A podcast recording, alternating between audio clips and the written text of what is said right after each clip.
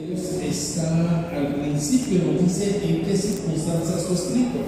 ¿sí? Como por ejemplo el Salmo 52, que dice, déjenme se lo leo, Salmo 52 dice, busco principal mastín de David.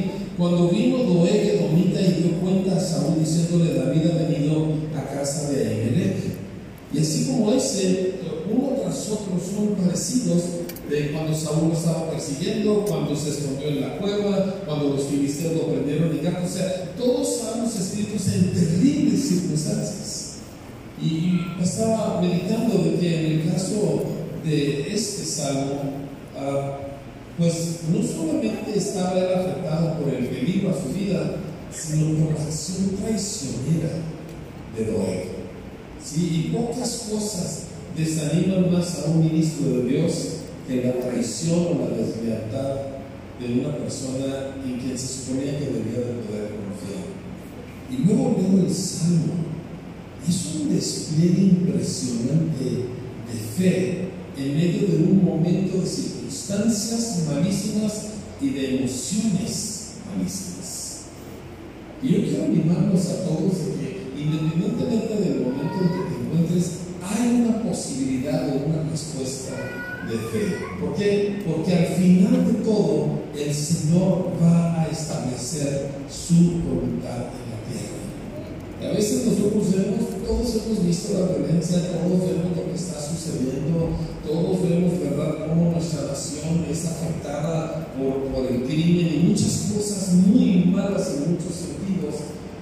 Y es fácil que uno se desanime sobre todo si ves el periódico, ¿verdad? Es fácil que uno se desanime, pero al final el Señor va a establecer su reino. El Señor hará justicia a sus escogidos que lo usan día y noche. El Señor inter, intervendrá en la tierra para levantar su justicia. Y yo quiero animarte, no sé para quién es esta palabra, pero si tú estás en uno de esos momentos que a veces nos suceda, donde sientes que ya no hay salida y ya no hay solución, yo quiero animarte de que hay una respuesta de fe de la cual tú puedes echar mano y ser parte del cambio del reino de Dios hacia adelante en vez de que la maldad de este mundo nos hunde. Les quiero leer un salmo favorito mío, luego ya empiezo con lo que vengo a compartir.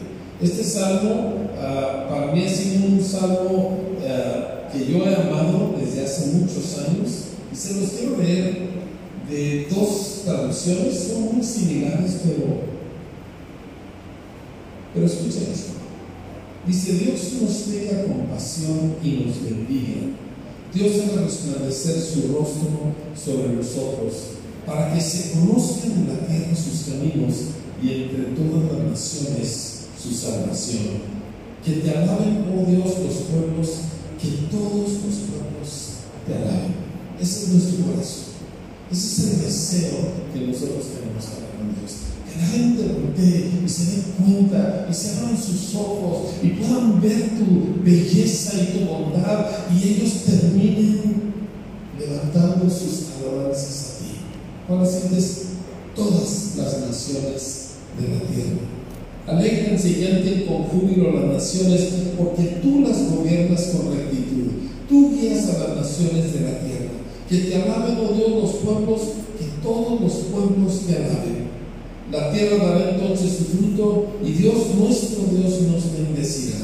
Yo esta mañana estaba diciendo, Señor, esto que nos mandes lluvia es parte del asunto, tu promesa, tu bendición. Dice, Dios nos bendecirá y le temerán todos los confines de la tierra. Dios no titubea acerca de lo que Él va a hacer con este planeta. Dios no tiene la menor duda de sus objetivos ni de su poder para cumplirlos. Y nosotros necesitamos conectarnos a eso y no a todo lo demás que nos afecta, porque nosotros somos sus siervos. Y Él quiere usar no tanto nuestros talentos, que a veces pensamos que eso es lo que Dios utiliza, sino nuestra fe. Por eso vamos a hablar esta tarde de fe sin límites, de, la fe de Dios operando en nosotros. ¿Sí? Porque nuevamente, lo más preciado, lo más valioso que Dios tiene en ti no son tus habilidades, no son tus talentos, es aquella fe una vez dada a los santos, la cual dice que aunque dice que es como el oro, que aunque este es perecedero se prueba fuego, dice así nuestra fe salga reluciente para honra y gloria del Señor. Antes de empezar, yo quiero orar, porque yo sé que la fe de los santos es confundida, es atacada, hay toda clase de diferentes cosas que vienen en contra de ella. Y mis amados, lo único que a nosotros nos hace útiles al Señor y a los hombres es una fe. Si éstas se apagan, como dijo el apóstol Pablo, he peleado la buena batalla, he guardado la fe. Si esta se llega a pagar, todo lo demás que tenemos no puede ayudarle a la gente. Así que, Padre, nosotros aquí, como servidores tuyos, gozosos, Señor, de que tú nos has incluido en tu obra, que nos has tenido, Señor, a nosotros eh, la confianza y nos has dado el honor de hacernos parte de lo que tú estás haciendo en la tierra. Yo te pido, Señor, que este tiempo juntos provoque un despertar de una fe viva en el corazón de todos nosotros, para que podamos hacer tu obra con tu poder, en tu Espíritu Santo, conforme a tus promesas, Señor, y para la gloria tuya. En el nombre de Jesús. Amén. Amén. No, dígame a mí con ganas, por favor.